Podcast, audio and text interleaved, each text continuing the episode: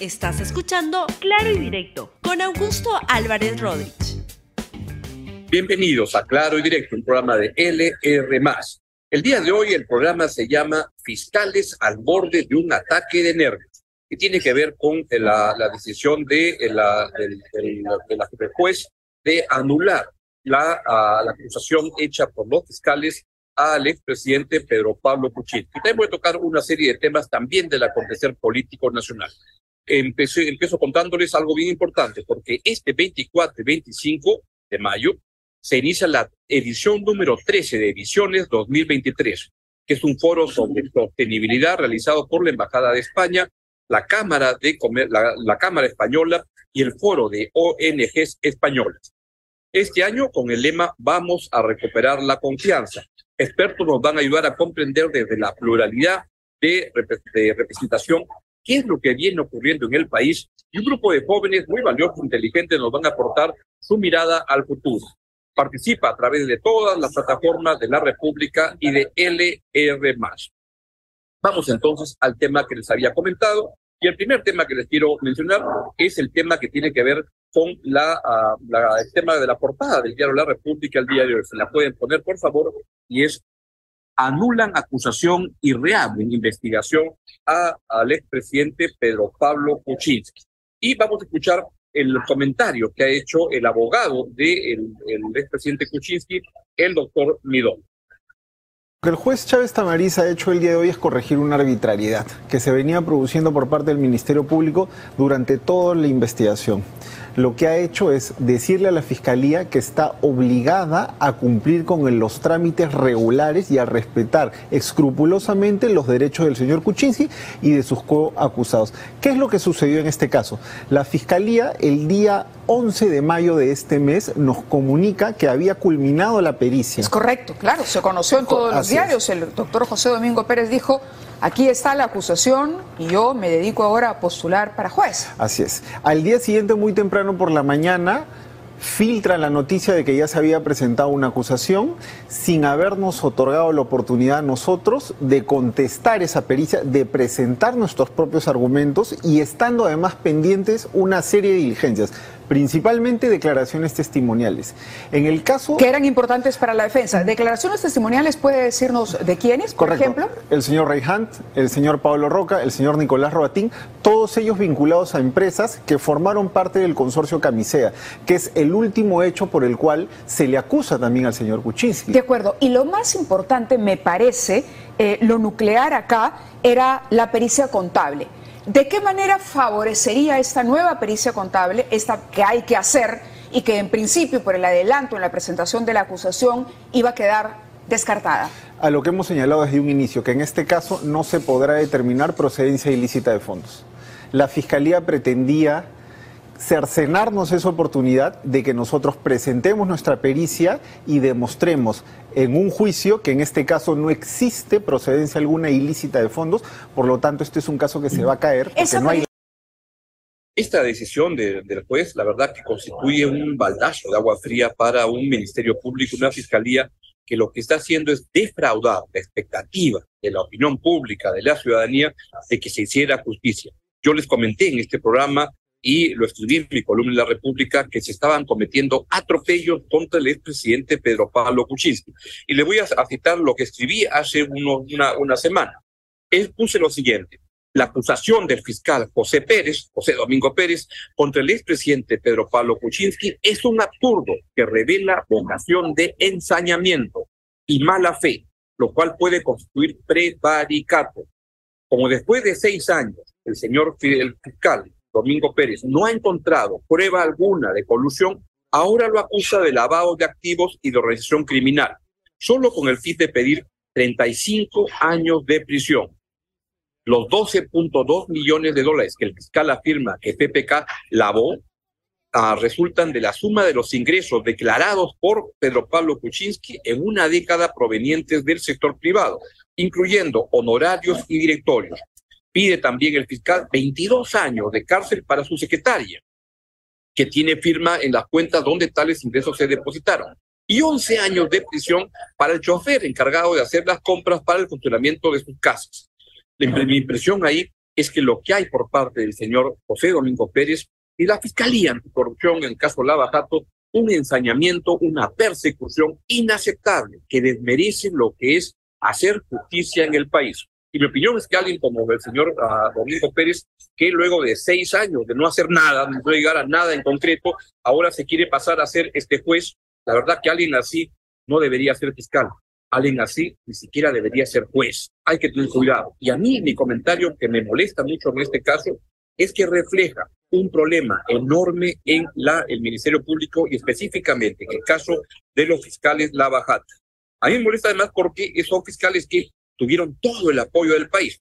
El mío también, en, mis columnas, en mis opiniones, cuando, por ejemplo, lo quisieron defenestrar. El fiscal Chavarri los quiso sacar una noche de Año Nuevo y este, hubo una gran protesta ciudadana en la cual se logró revertir esa decisión.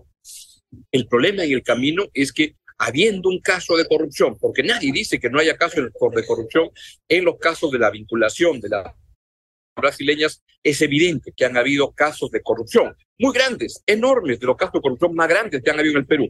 Sin embargo, los fiscales han sido, especialmente el señor uh, Domingo Pérez, tremendamente negligentes. Ha estado más buscando el figuretismo, la notoriedad, para que él quería convertirse en Baltasar Garzón, quería convertirse en José Ugaz, y solo era José Domingo Pérez. Y lo que logró fue una cosa muy, muy, muy incorrecta, porque de muchas maneras no ha logrado avanzar de manera contundente para que se haga justicia. Y en el camino ha cometido muchísimos abusos contra mucha gente, a la cual lo que hacía era, para agarrar en un caso, tiraba una red y metía a 100, 80 personas en un caso, cometía este, abusos muy, muy, muy graves contra gente inocente, porque quería avanzar en, en, en simplemente a ver qué cosa pescaba. Peor aún, tenía tal arrogancia que cuando algunos lo criticaban, les metía una investigación porque decía que lo estaban amenazando. Peor aún, lo que hizo fue crear en esa fiscalía un sistema de, de cómo llamarle, de perversión de lo que es el periodismo, porque a cambio de primicias, a cambio de entregar información, en algunos casos online, simplemente lo que buscaba era este, que tuviera una buena prensa, de prensa que no criticara. Y creo que en el gremio, en el oficio periodístico, hay una autocrítica pendiente muy importante por haberles creído a pie juntillas a cambio de complicidades, de tener una primicia, a cambio también en el mundo político de posiciones inaceptables. Keiko Fujimori se sentía muy contenta cuando metían presos a Nadine Heredia y a Ollantumal, y luego la metieron presa a ella.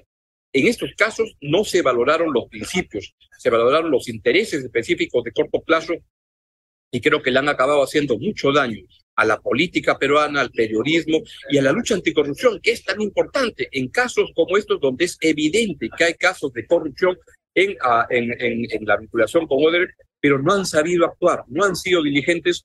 Ya llevamos en esta jarana seis, siete años y no aterrizan. Y ese es el grave problema. Han defraudado a la opinión pública. Y eso es lo que ha pasado con este señor José Domingo Pérez, que en mi, mi, visión es que tiene un problema emocional, que se exalta y que anda en otras cosas, pero no en el trabajo tan importante de la Fiscalía de que se haga justicia. Y este fallo, este juez simplemente le está diciendo que es un prepotente, que vulnera los derechos lo, que le corresponden a cualquier persona procesada. En el caso de Pedro Pablo Kuczynski, es evidente que se ha actuado con, por parte de Pérez, con ensañamiento, con persecución no en la búsqueda de hacer justicia, sino en busca de notoriedad. El señor Pérez quiere ahora juez, yo diría que lo mejor es que hasta lo cambien como de fiscal porque no sirve ni para uno ni para otro. Pero es un caso que, en el caso de Pedro Pablo Kuczynski, tiene que trabajarse con seriedad, con rigor, como en muchos otros casos. Y es una pena que como balance tengamos seis, siete años sin lograr nada concreto. En el camino, mucho figuretismo, lamentablemente. Es lamentable lo que ha pasado.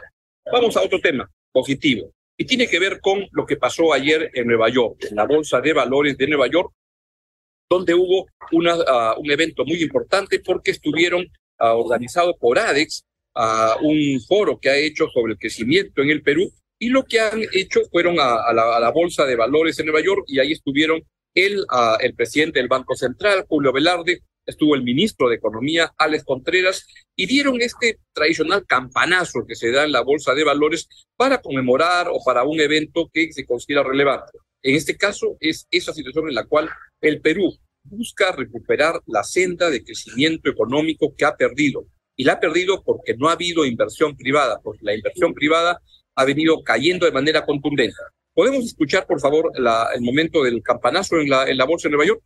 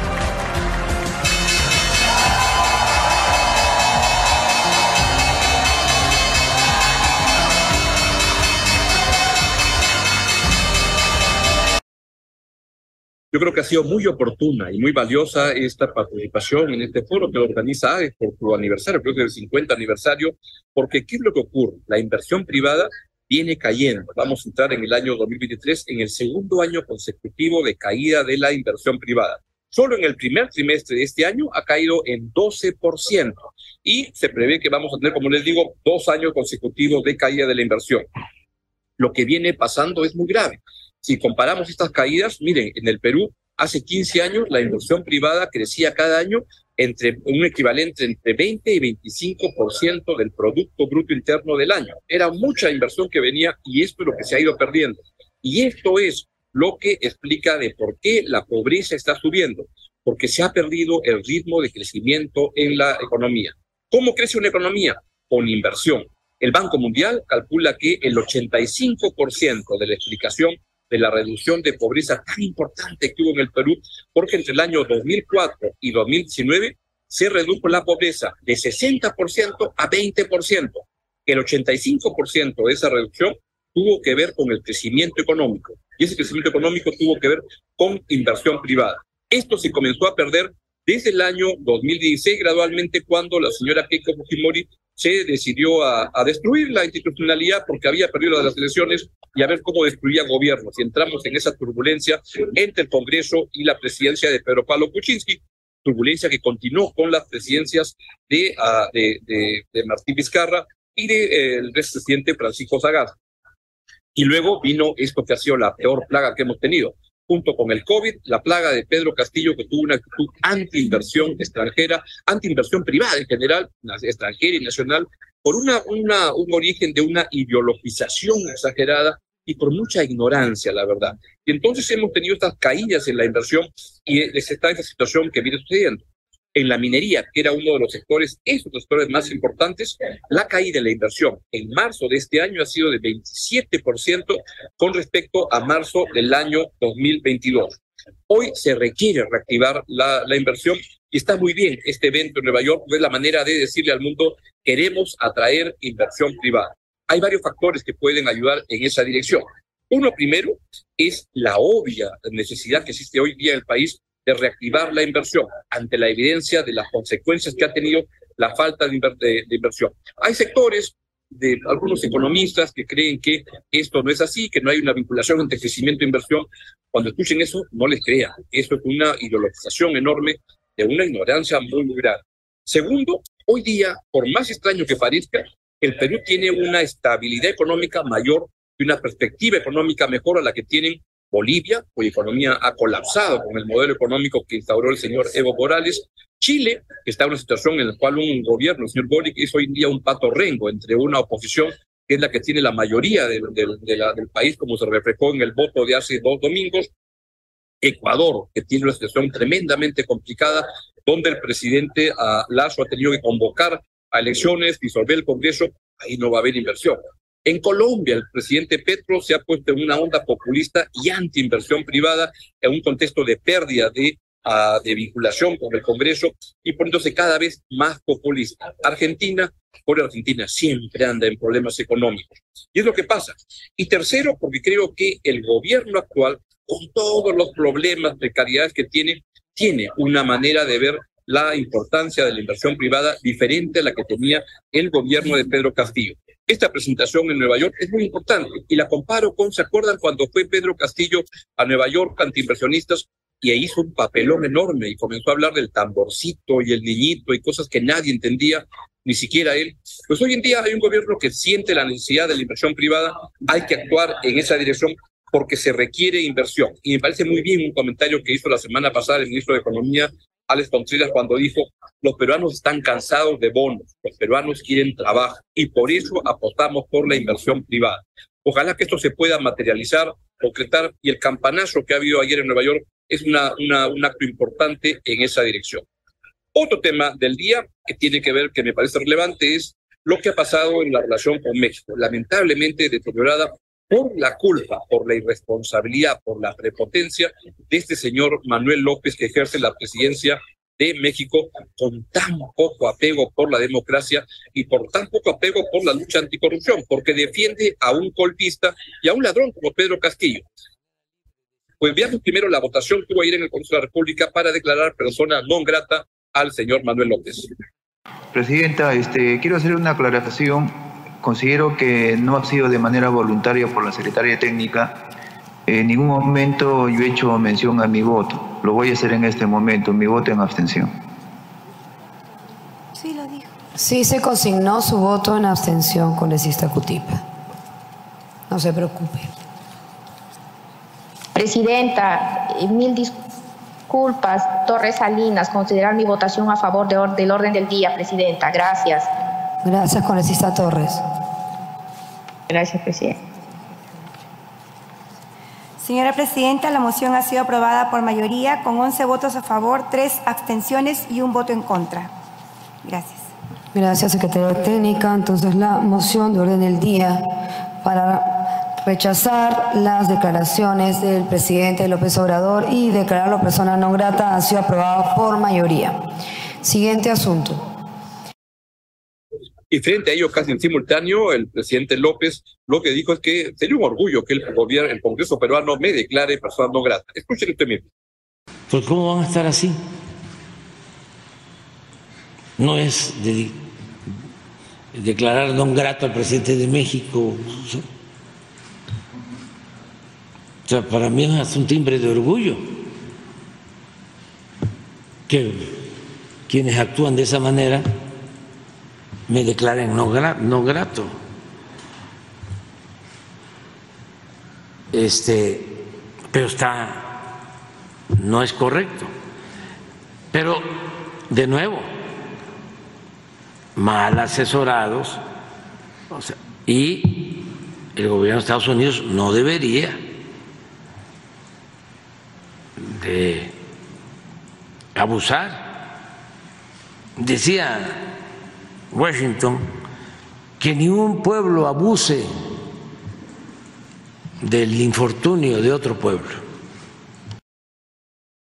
Mi opinión es que esto ya no, no, no, no cambia nada. El Congreso, si lo quiere hacer, pues que lo haga. Yo creo que también ya hay que dejar de prestarle atención a este señor López, que junto con el señor Petro son un par de prepotentes, son un par de antidemocráticos que le hacen daño al Perú y que hay que tenerlos a raya. Hay que mantenerlos lejos son pro Castillo y creo que tenían algún tipo de vinculación con Pedro Castillo no correcta, no debida, como el señor López o el señor Petro, que tenían acaso, a su fondo, que hacían lo que les daba la gana y tenían acaso empleado para servir a sus intereses. Esto no es así. El señor Castillo está en la cárcel por golpista y por ladrón, por eso. Y este señor Petro y este señor López defienden a un golpista y un ladrón. Pero ya ni hacerle mucho más caso, y es una pena, la verdad, que se hayan deteriorado tanto las relaciones con Colombia y con México, dos países cercanos al Perú, por culpa de este par de prepotentes como Petro y como el señor López. Y por último, el último tema que les quiero comentar el día de hoy tiene que ver con el defensor del pueblo, el señor José Gutiérrez, quien sigue mintiendo y con unas declaraciones que se van conociendo que la verdad que confirman que es la persona menos indicada para ser defensor de los derechos de las personas en el Perú. Escuchen ahora esta barbaridad que dijo. Gracias, señor presidente, por su intermedio responder al congresista Muñante Barrios. Son deformidades que hay que corregir y hay que ser categóricos y contundentes. Soy amante de las libertades. Estoy seguro si Jesús estuviera acá hoy, estaría al lado de todos, de ese violador que tanto rechazamos, de ese criminal, de ese sicario, y seguramente con todos, pero llevándoles el Evangelio, diciendo que podemos ser mejores cada día. Entonces, estas deformidades son libertinajes. Estas deformidades no contribuyen a ser institucionalidad, tampoco está. Por tanto, hay que corregir estas conductas y no ideologizar nada.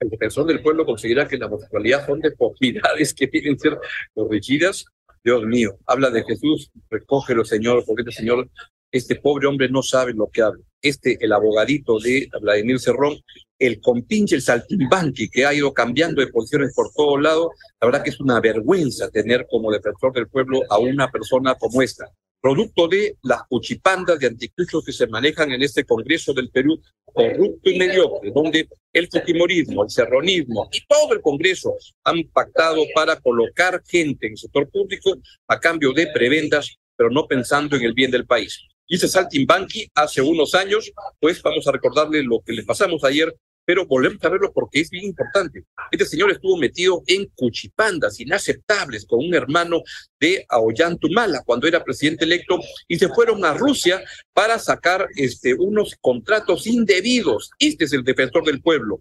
Tremendo, tremenda lagartija. Recordemos su paso por Rusia, por Rusia en el cual él se vanagloraba y bailaba baile ruso en los programas de televisión. Véalo, por favor.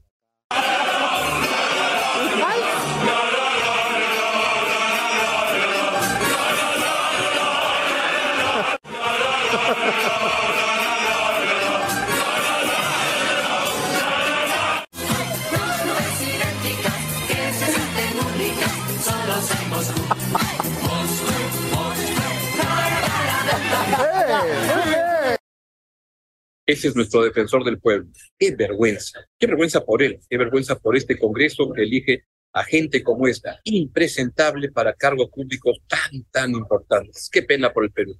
Ojalá que todo esto cambie pronto. Entre fiscales que no hacen su trabajo, entre defensores del pueblo absolutamente incorrectos. Nos vamos y les quiero recordar que este jueves, este 24 y 25 se inicia la edición 13 de Visiones 2023, un foro sobre sostenibilidad realizado por la Embajada de España, la Cámara Española y el Foro de ONGs Españolas. Este año con el lema Vamos a recuperar la confianza, expertos nos van a ayudar a comprender desde la pluralidad de representación qué es lo que viene ocurriendo en el país y un grupo de jóvenes líderes nos van a aportar su mirada al futuro. Participa a través de todas las plataformas de la República y de LR+. Los dejo y los dejo, nos vemos mañana y los dejo con la estupenda programación de LR+. Hasta mañana. Gracias por escuchar Claro y Directo con Augusto Álvarez Rodríguez. Suscríbete para que disfrutes más contenidos.